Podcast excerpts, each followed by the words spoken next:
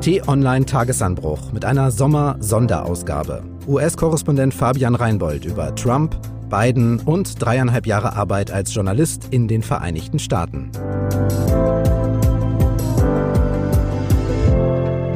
Hallo und willkommen zu einer Extra-Ausgabe vom Tagesanbruch am Wochenende. Wie Sie es von uns gewohnt sind, wollen wir auf wichtige Themen und Ereignisse zurückblicken, analysieren, kommentieren, einordnen und Hintergründe geben. Diesmal aber geht es nicht um die zurückliegende Woche, sondern um eine kleine Ära, auf die wir gemeinsam schauen. Ich bin Marc Krüger und spreche heute mit Fabian Reinbold, US-Korrespondent für T-Online, in seinen letzten Tagen in Washington. Hallo Fabian. Hallo Marc, hallo nach Berlin. Fabian, wir sprechen über persönliche Eindrücke aus mehr als dreieinhalb Jahren in den USA, aber lass uns mal mit der Politik beginnen. We will make America great again. Our work begins with getting COVID under control. He shows up with the biggest mask I've ever seen. Madam Vice President. While I may be the first woman in this office, I will not be the last. Have a good life. We will see you soon. Bestimmt und geprägt war die Zeit ab 2017 von einem Mann, Donald Trump, dem 45. US-Präsidenten. Er hat einen neuen Ton gesetzt, und zwar von Anfang an. From this day forward, It's going to be only America first.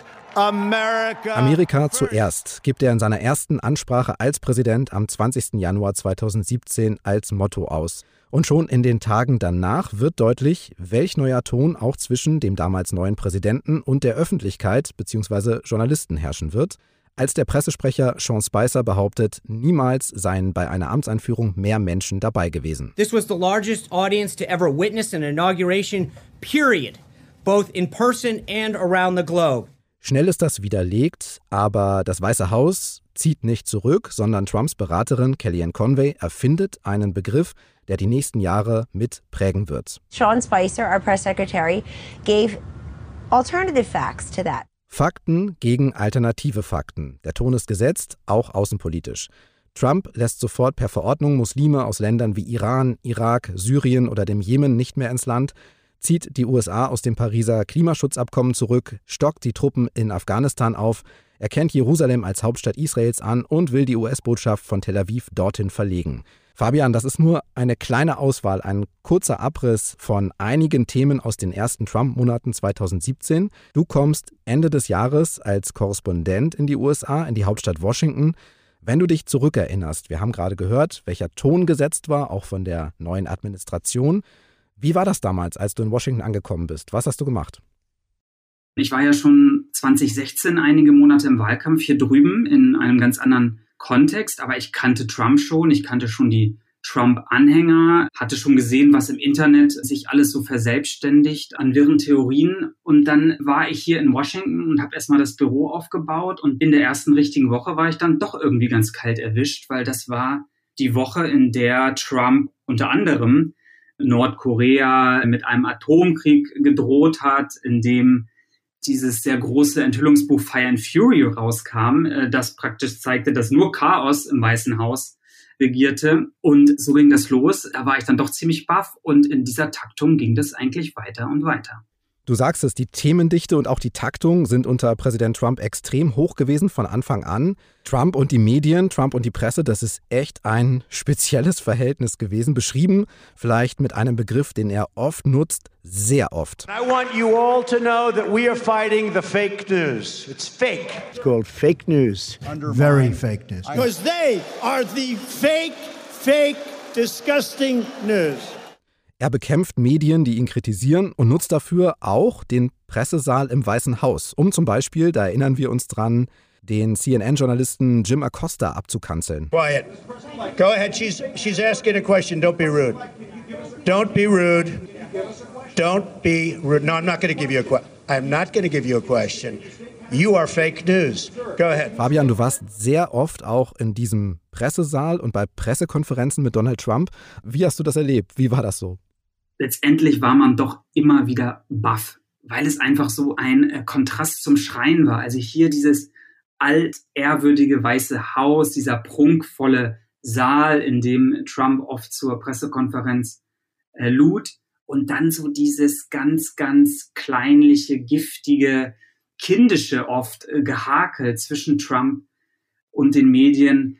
Es gibt letztendlich, glaube ich, ein Missverständnis. Man hört ja oft, dass Trump die Medien hassen würde. Das ist aber nicht ganz richtig. Es ist eher, glaube ich, eine Hassliebe. Er hat ja ganz bewusst die Medien als Feindbild benutzt, um seine Leute aufzuwiegeln und um die Glaubwürdigkeit der Medien zu erschüttern. Das war kein Hass, das war eiskalte Strategie.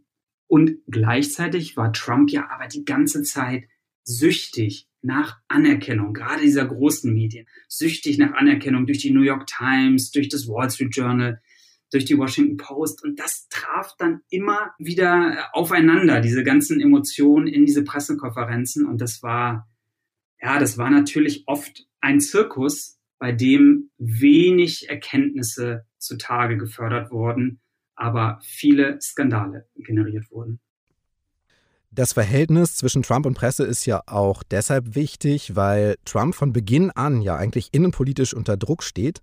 Sein Wahlkampf und die Rolle Russlands darin werden untersucht. Es gibt Sonderermittlungen unter Robert Mueller. Eigentlich, so ist mein Gefühl, hat das mit dem Wahlkampf bei Trump eigentlich nie so richtig aufgehört. Wie hat er denn auf all den Druck und all die Kritik reagiert? Extrem dünnhäutig. Also Trump war halt eben nie cool. Trump war das nie egal, was in der Presse über ihn steht, was der politische Gegner über ihn sagt, auch wenn er es behauptet hat. Das war ganz klar äh, nicht der Fall, dass ihn das irgendwie kalt lassen würde. Aber er hat natürlich auch ein Talent äh, gezeigt. Er hat ein Talent gezeigt, diesen permanenten Wahlkampf zu führen und den permanenten Wahlkampf immer wieder anzufachen mit dem neuesten Aufreger, mit dem neuesten Tabubruch. Und er hatte natürlich eine ganz simple Kalkulation. Jede Aufmerksamkeit auf ihn ist für ihn positiv. Und ganz falsch äh, lag er damit, glaube ich, auch nicht, weil er sozusagen jede schlechte Presse, die er bekommen hat, die hat ihm natürlich woanders geschadet, aber die hat ihm bei seinen Leuten nicht geschadet. Und das hat Trump von Anfang an genau verstanden. Kommen wir mal zu innenpolitischen Höhepunkten. Das waren ja auch die Amtsenthebungsverfahren gegen Donald Trump. Er ist der einzige Präsident der Geschichte, gegen den es gleich zwei gegeben hat. Hexenjagd, wie er sagt. Well, move, Im ersten, Ende 2019, ging es im Prinzip schon gegen Joe Biden, seinen späteren Herausforderer. Da soll Trump so ganz grob am Telefon Druck auf den ukrainischen Präsidenten Zelensky gemacht haben, Ermittlungen gegen Biden und seinen Sohn einzuleiten. Im zweiten Impeachment ging es um den Sturm aufs Kapitol. Beide Verfahren übersteht Trump. Mal so rückblickend, wie hat er das geschafft? Weil er die Republikaner in seiner Tasche hatte und auch noch hat bis heute. Das sieht man jetzt ja auch wieder. Das ist ja wirklich eine dieser ganz, ganz großen Entwicklungen dieser Jahre, die man ja auch oft in der Ferne überhaupt nicht verstehen kann. der Impuls ist natürlich zu sagen, wie können die an seiner Seite bleiben, aber sie sind es geblieben bis zuletzt auch in den Impeachment-Verfahren. Und das hatte vor allem damit zu tun, dass sie Angst hatten vor Trump. Trump hat die Parteibasis ja, dirigiert, kann man sagen. Und jeder gewählte Vertreter, wenn er denn zur Wiederwahl ansteht, hatte einfach Angst, dass Trump einen innerparteilichen Konkurrenten unterstützt, dass er ihm die Parteibasis auf den Hals hetzt. Und ja, das sehen wir bis heute, ein halbes Jahr nach seinem Abschied aus dem Weißen Haus, ist diese Dynamik ja weiter ganz, ganz stark vorhanden in der Republikanischen Partei. Trump hat aber auch einen starken Fokus auf Außenpolitik. Zum Beispiel die Rolle Russlands steht seit dem Wahlkampf ja eigentlich im Fokus. Er zettelt schon Anfang 2018 einen Handelskrieg mit China an. Seine erste große Auslandsreise führt auch nicht in Nachbarland oder nach Europa, sondern nach Saudi-Arabien. Und er knüpft Bande mit dem nordkoreanischen Machthaber Kim Jong-un, mit dem er sich dreimal trifft. Das ist wirklich historisch. Wie würdest du das beurteilen, diese Außenpolitik? Ja, er hat wirklich äh, viel versucht, anders zu machen in der Außenpolitik. Das muss man ganz klar sagen. Es ist ähm, ehrlich gesagt relativ wenig bei rumgekommen. Er hat natürlich im Nahen Osten Fakten geschaffen, wie du es gerade auch schon ein bisschen erwähnt hast. Er hat auch eine gewisse Annäherung zwischen Israel und den arabischen Staaten herbeigeführt. Weit, weit davon entfernt, was er eigentlich wollte. Das war ja den großen Frieden im Nahosten zu schaffen. Davon ähm, ist man leider ja weit entfernt, aber er hat eine gewisse Annäherung herbeigeführt. Und was er auch getan hat, nicht so bewusst, aber es ist eine Folge seiner Handlung. Er hat ja die westlichen Bündnisse ganz, ganz empfindlich geschwächt. Trump ist ja so vorgegangen, wie er vorgegangen ist, zum Beispiel gegen Deutschland, weil er Vorteile abpressen wollte. Zum Beispiel, dass äh, Deutschland mehr für die Verteidigung ausgibt, damit irgendwie Amerika weniger ausgeben muss. Aber er hat es so konsequent ja gemacht, dass dieser Schaden einfach enorm ist und das Vertrauen in Amerika ja auch nachhaltig gestört ist. Man merkt es jetzt, wenn man jetzt mit westlichen Diplomaten hier spricht, aus europäischen Ländern, dann sagen einem eigentlich alle das Gleiche. Sie wissen nicht, wie sehr sie Amerika noch vertrauen können. Sie sind erleichtert, dass jetzt Biden da ist, aber sie haben halt gesehen, was unter Trump passieren kann und äh, sie fürchten halt, dass das 2024 zum Beispiel wieder passieren kann. Und vier Jahre eine Amtsperiode, das ist in der Diplomatie halt wirklich eine kurze Zeitspanne. Die Sache mit Deutschland ist auch komplex. In Deutschland war US-Präsident Trump ja nur damals zum G20-Gipfel in Hamburg. Das war im Sommer 2017. Da erinnern wir uns ja noch an diese heftigen Ausschreitungen rund um das Treffen. In Berlin, in der Hauptstadt, war Trump in den vier Jahren Amtszeit nie, hat die Kanzlerin außerhalb jetzt so von internationalen Treffen nur einmal im Weißen Haus empfangen. Merkel und Trump das war irgendwie nix, ne?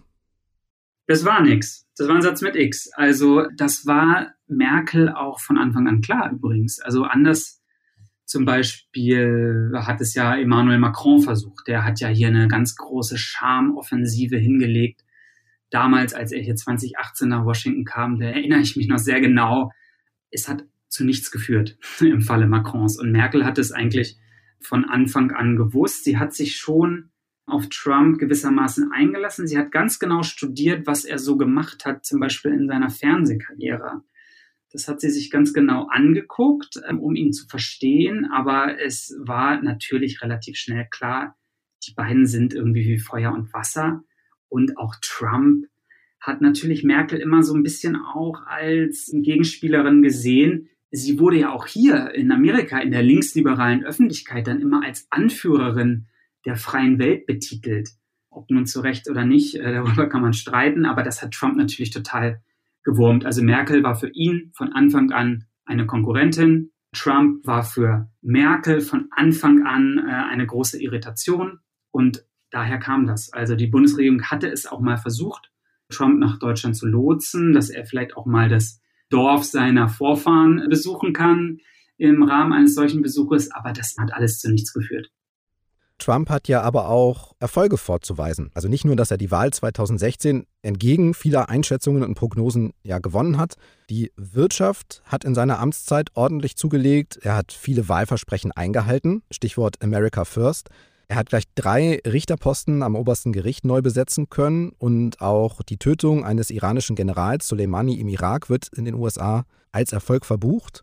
Fällt dir noch was ein, was Trump erreicht hat in seiner Präsidentschaft, was Positives? Naja, positiv ist äh, relativ. Du hast schon wichtige Punkte genannt, was er natürlich im Auge seiner Unterstützer erreicht hat. Hm, ich würde das jetzt nicht positiv nennen, aber ist natürlich, dass er wirklich dem System, dem politischen System, was in weiten Teilen des Landes wirklich unbeliebt ist, sozusagen den Mittelfinger gezeigt hat und eine Politik auf ganz, ganz andere Art gemacht hat. Und das war ja, glaube ich, für seine Anhänger im Endeffekt viel entscheidender. Also Soleimani, das interessiert an der Basis natürlich in Wahrheit niemanden. Die Richterposten schon. Aber der wichtigste Erfolgshebel Trumps bei seiner Basis, das war stets seine Art. Seine Art, wie er sich gegeben hat, wie er Politik gemacht hat und dass er eben nicht ein Politiker wie die anderen war. Und Trump war auch der Präsident, der die größte Gesundheits- und Wirtschaftskrise der letzten Zeit managen musste. Zunächst hat er ja das Coronavirus als chinesisches Virus bezeichnet. Uh, it comes from China. Hat die Gefahren kleingeredet. Und immer wieder auch ja, zweifelhafte und teils lebensgefährliche Behandlungsmethoden ins Gespräch gebracht. Whether it's ultraviolet or just very powerful light. And I think you said That hasn't been checked, but you're going to test it. Schließlich ist er selbst auch an Covid-19 erkrankt, musste ins Krankenhaus. Wie blickst du jetzt vielleicht noch mit ein bisschen Abstand auf das Krisenmanagement von Donald Trump? Auch mit Abstand würde ich das Krisenmanagement weiter als katastrophal bezeichnen, so wie ich es 2020 äh, oft getan habe. Es ist schon interessant. In den ersten Jahren äh, in Washington war das immer ein Gesprächspunkt unter uns Korrespondenten. Wann wird Trump denn eigentlich seine erste große Krise erleiden?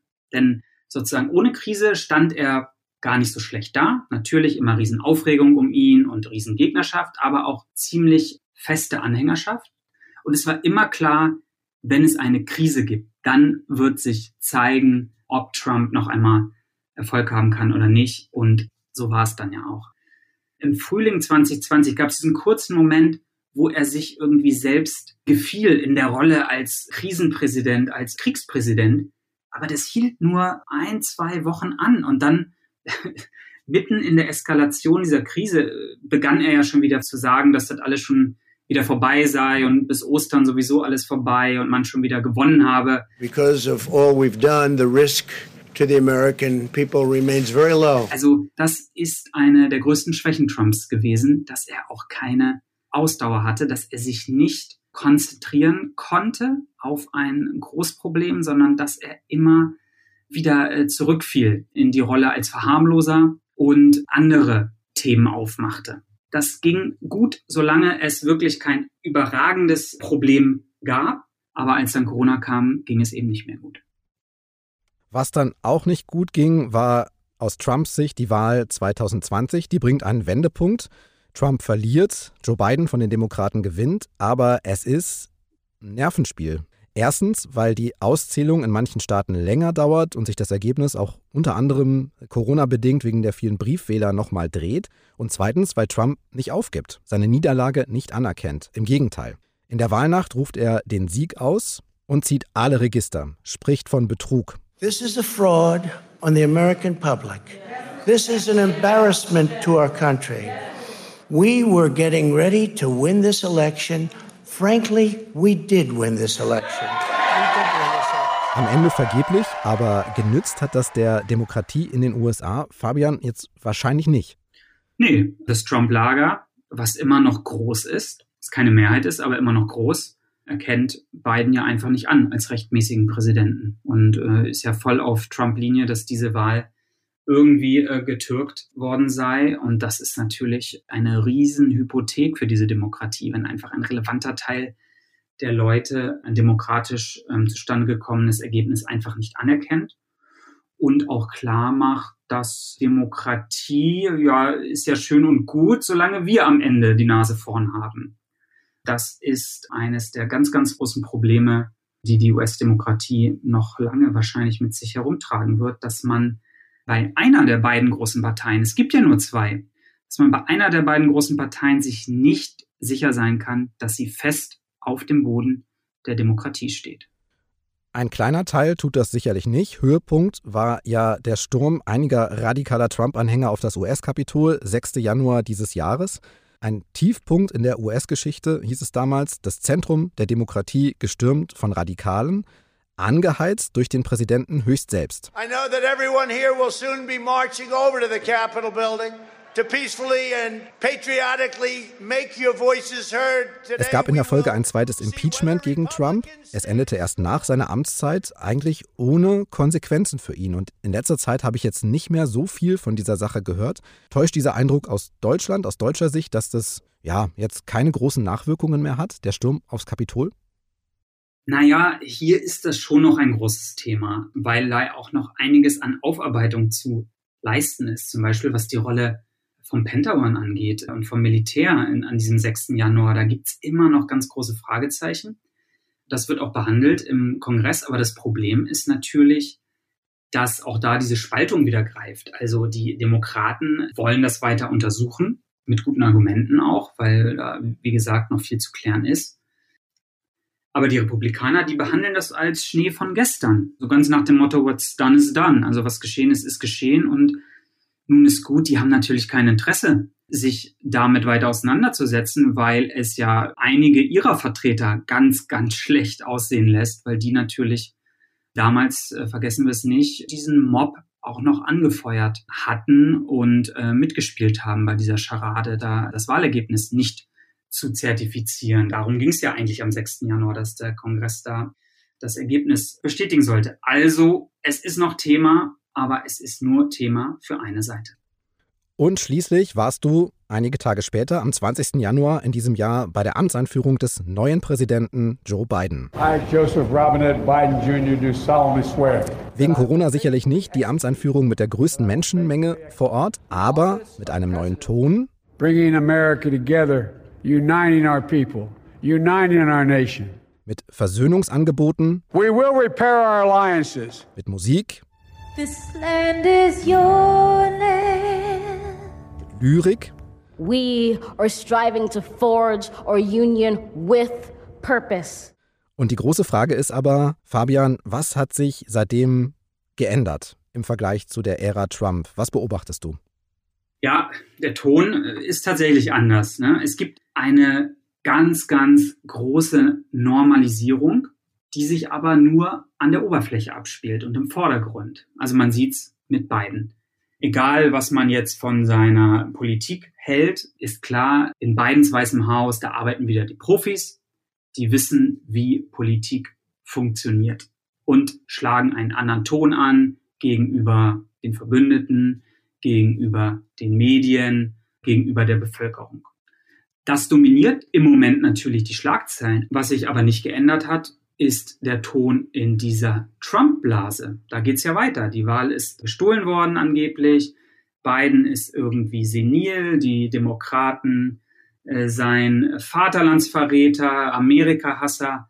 Das geht ja alles weiter. Und das wird auch weiter befeuert von manchen Medien. Das wird weiter befeuert von Trump, der jetzt ja auch wieder auf Tour geht. Und das ist die Realität in Amerika. Dazu gehört nicht nur diese Normalisierung, sondern dazu gehört auch weiter dieser Ausnahmezustand rechts der Mitte. Nach dem Rückblick auf mehrere Jahre US-Politik, die du, Fabian, aus den USA für uns begleitet hast, lass uns noch mal kurz über dich und deine Arbeit als Korrespondent sprechen. Gib unseren Hörern doch mal einen Einblick. Du schreibst Texte, Analysen, Reportagen, du bist im Weißen Haus und auch im Land unterwegs gewesen. Du hast einen wöchentlichen Newsletter geschrieben mit vielen 10.000 Abonnenten. Du hast immer Fotos gemacht, Videoaufsager, warst auch mehrfach in diesem Podcast hier zu Gast. Das klingt sehr geschäftig, war es auch. Gibt es denn da sowas wie einen Arbeitsalltag für dich? Tja, es gibt letztendlich, glaube ich, zwei Arbeitsalltage. Es gibt einen Arbeitsalltag mit Trump und einen Arbeitsalltag ohne Trump. Mit Trump kam es ja schon so ein bisschen raus. Es war sozusagen unplanbar, unbegrenzt. Es war sehr, sehr anstrengend. Und es war ehrlich gesagt auch irgendwann ein bisschen deprimierend. Also als sich 2020 die Krisen hier wirklich so zugespitzt haben, es gab ja nicht nur Corona, es gab ja auch noch die große Wirtschaftskrise, die große Rassismus- und Polizeigewaltkrise, da war das mitunter schon äh, doch ein wenig düster in manchen Wochen. Aber das hat sich jetzt schon wieder sehr gewandelt mit beiden. Jetzt ist nicht alles gut oder so, aber der Arbeitsalltag hat sich definitiv gewandelt. Es ist jetzt so ein bisschen so, wie es alte Kollegen äh, von früher beschreiben, ja, aus der Zeit Obama, aus der Zeit Bush, aus der Zeit Clinton, dass man einfach ein bisschen mehr weiß, woran man ist, dass einfach klarer ist, was ist das Thema der Woche, äh, wo steht der Präsident bei dem und dem Thema. Und das macht das Arbeiten viel planbarer und dann kann man auch eigene Schwerpunkte leichter setzen, ne? anstatt sozusagen immer der neuesten äh, Sau hinterher zu hecheln, die Trump durchs Dorf treibt. Und ähm, das ist eigentlich eine sehr schöne Erfahrung nach diesen sehr, sehr hektischen Jahren. Was würdest du denn sagen, welche Bedeutung haben denn deutsche Korrespondenten wie du in den USA? Kriegt man da Termine bei der Regierung zum Interview? Bekommt man schnell Antworten auf Fragen? Also als deutscher Korrespondent steht man hier auf jeden Fall nicht ganz oben auf der Liste. Das geht hier wirklich allen Kollegen so. Das darf man nicht persönlich nehmen. Es ist einfach so, dass die Amerikaner, die amerikanischen Politiker natürlich gucken, dass sie wiedergewählt werden. Und dabei können ihnen äh, die ausländischen Medien nicht wirklich helfen, sondern natürlich ähm, die einheimischen. Und es ist ein bisschen so, die Online ist ja eine sehr große Nachrichtenseite. In Deutschland ist das wichtig, das sehen die Politiker. Ähm, in Amerika ist das natürlich was anderes. Das ist in etwa so vielleicht, als wenn in Berlin äh, zur Bundeskanzlerin jetzt die größte Nachrichtenseite aus Portugal kommt. Ja, für Portugal extrem wichtig, aber für die deutsche Kanzlerin nicht so. So ist es hier als Deutscher in Amerika so ein bisschen in der Politik. Man muss dann seinen Weg darum finden. Das ist so ein kleines Hindernis und man muss gucken, wie man das umschifft. Ich habe es so gelöst eigentlich, dass ich in der Trump-Zeit einfach sehr viel im Weißen Haus vor Ort war und so ein bisschen diesen Zirkus dargestellt habe, da viel miterleben konnte. Das war so ein kleines Hilfsmittel und hat die Leute auch immer sehr interessiert. Und ähm, ansonsten muss man halt so ein bisschen ausweichen auf die Leute da draußen im Land. Und das ist das Schöne hier. Die Amerikaner sind nach wie vor sehr offen. Ganz normale Amerikaner, wenn man die anspricht, dann reden die mit einem. Das finde ich hier wirklich sehr angenehm. Dann noch zu dir. Du hast in Washington gewohnt, bist aber auch durchs Land gereist, damals im Wahlkampf zum Beispiel. Kürzlich warst du noch mal zu einer Recherche, zum Beispiel in Wyoming. Sicherlich hast du jetzt in den Jahren nicht alles geschafft, was du sehen wolltest, was du dir vorgenommen hast. Aber vielleicht gibt es ein paar Dinge außerhalb von Washington, die so Erinnerungsmomente für dich sind. Also die Liste mit den Staaten, die ich nicht bereist habe, die ist tatsächlich noch ein bisschen länger. Also da bin ich noch nicht am Ende generell muss man sagen, dass die Reisen hier in Amerika für mich immer faszinierend waren und sind, weil es einfach so, im Endeffekt ist es ein Land, aber faktisch ist es ja ein Kontinent. Also egal, wo man hingeht, man trifft auf eine andere Landschaft, auf andere Tiere, auf andere Leute, auf andere Namen. Das fand ich wirklich immer sehr anregend und interessant. Ich persönlich habe eine Schwäche für den Westen des Landes. Das muss ich ganz klar sagen, sei es jetzt die Rocky Mountain States wie Wyoming, Colorado und Arizona, weil das einfach nochmal was ganz, ganz anderes ist. Hier im Osten hat man ja oft sozusagen diese Anlehnung an Europa. Vieles kommt einem ein bisschen vertraut vor und da drüben ist es einfach was ganz anderes und ähm, das habe ich extrem genossen, diese Reisen dorthin, ähm, die Reisen ganz in die Westküste nach Kalifornien, bin ein großer Kalifornien-Fan. Es gibt viele Abgesänge auch auf Kalifornien. Es gibt da auch viele Probleme. Aber ähm, immer wenn ich äh, nach Los Angeles äh, fliegen konnte, dann, dann ist mein Herz äh, ein bisschen aufgegangen. Ich war jetzt im Juni auch nochmal da und das werde ich auf jeden Fall äh, vermissen. Die schönen Reisen in Amerika. Und eine Schwäche für Bagel hast du auch noch entwickelt, habe ich gehört. Wirst du das auch vermissen? Ja, ich hatte denselben Lieblingsbagelladen wie Joe Biden, stellte sich dann heraus. Mit den Bageln ist es so, Marc, eine Weile kann man wirklich viele Bagel essen und irgendwann reicht's dann auch. Ich bin eigentlich an dem Punkt angelangt, wo ich mein Soll an Bageln, äh, glaube ich, überschritten habe. Nun geht's für dich zurück nach Deutschland in diesen Tagen. Es übernimmt dann der neue US-Korrespondent, Bastian Brauns wird das sein. Jetzt mal abschließend, fällt dir der Abschied leicht oder ist es dann doch schwer, wegzugehen aus dem Land? Ehrlich gesagt ist es schon schwer wegzugehen, weil das hier einfach so eine intensive Zeit war, die ich natürlich nie vergessen werde. Also in jedem Jahr sind hier so viele absurde, interessante, schöne, schreckliche Dinge passiert. Das war einfach ein Höllenritt. Im Guten wie im Schlechten, das muss man so sagen. Ich hätte eigentlich gern auch noch so ein bisschen diese neue Zeit weiter mir angeschaut. Das wäre interessant gewesen, aber es ist so, dass ich aus privaten, familiären Gründen jetzt wirklich zurück muss. Und das ist auch nicht schlimm. Ich freue mich auch, mal wieder in Deutschland zu sein. Es war lange jetzt ja auch nicht möglich. Während der Pandemie war es eine ganz seltsame Zeit, wo man eben nicht ähm, hin und her reisen konnte. Und das ist jetzt auch mal wieder fällig, dass ich mich mal wieder in Deutschland blicken lasse. Dann verrat uns zum Abschluss noch, was machst du als erstes, wenn du wieder in Deutschland bist? Wie sieht der Wiedereintritt in die Realität für dich aus? Klar, erst einmal äh, Familie sehen. Wie gesagt, das war lange nicht möglich. Und dann, ähm, nachdem ich hier ja äh, jahrelang mit dem Atlantik Vorlieb nehmen musste und mit dem Pazifik, dann geht's erstmal wieder an die gute alte Ostsee. Und da freue ich mich schon drauf. Rund dreieinhalb Jahre als US-Korrespondent, da gibt es ja eine Menge Themen, Begegnungen, Gespräche, Ereignisse. Aber vielleicht sticht ja jemand oder etwas für dich, Fabian, so ein bisschen heraus, etwas Besonderes. Fällt dir da spontan was ein? Spontan ist es dann doch die Inauguration. Wir haben sie schon ganz kurz erwähnt. Das war ja sozusagen wirklich eine ganz, ganz kleine Veranstaltung in diesem Jahr mit ganz wenigen geladenen Gästen. Ich hatte das große Glück, dass ich dabei sein konnte. Und das war für mich wirklich ein ganz, ganz besonderer Moment, weil es ja an diesem Ort stattfand, der zwei Wochen zuvor gerade überrannt worden war von diesem Mob und wo die amerikanische Demokratie extrem wankte. Und ich hatte an diesem Tag das Gefühl, sie findet wieder Tritt und egal wie man zu beiden steht, war das, glaube ich, ein ganz wichtiger Moment an diesem Ort, dass sich das amerikanische System so ein bisschen behauptete. Und da dabei zu sein, das war wirklich besonders. Und ich glaube, das ist ein Moment, den ich wohl nie vergessen werde. Mit dieser Ausgabe geht's für den Tagesanbruch am Wochenende nun in die Sommerpause. Wir melden uns dann rechtzeitig zur heißen Phase des Wahlkampfs vor der Bundestagswahl wieder. Da haben wir einige Wochenend-Spezialsendungen für Sie. Aber von Montag bis Freitag wird es auch über den Sommer den Tagesanbruch geben, als Newsletter und als Morgenpodcast, immer ab 6 Uhr zum Start in den Tag. Hören Sie gern rein, sagen Sie es weiter und abonnieren Sie den Podcast in jeder Podcast-App, zum Beispiel bei Apple Podcasts, Spotify, Google Podcasts oder Amazon Music. Überall und immer kostenlos. Dann sage ich für heute herzlichen Dank fürs Hören. Kommen Sie gut durch den Sommer. Dank an Moritz Beili für die Unterstützung bei diesem Podcast. Und vor allem danke an Fabian Reinbold. Danke dir, Marc. Und äh, vielen Dank an die Hörerinnen und Hörer, an die Leser und Leserinnen für das enorme Interesse über die Jahre. Hat mich immer sehr gefreut.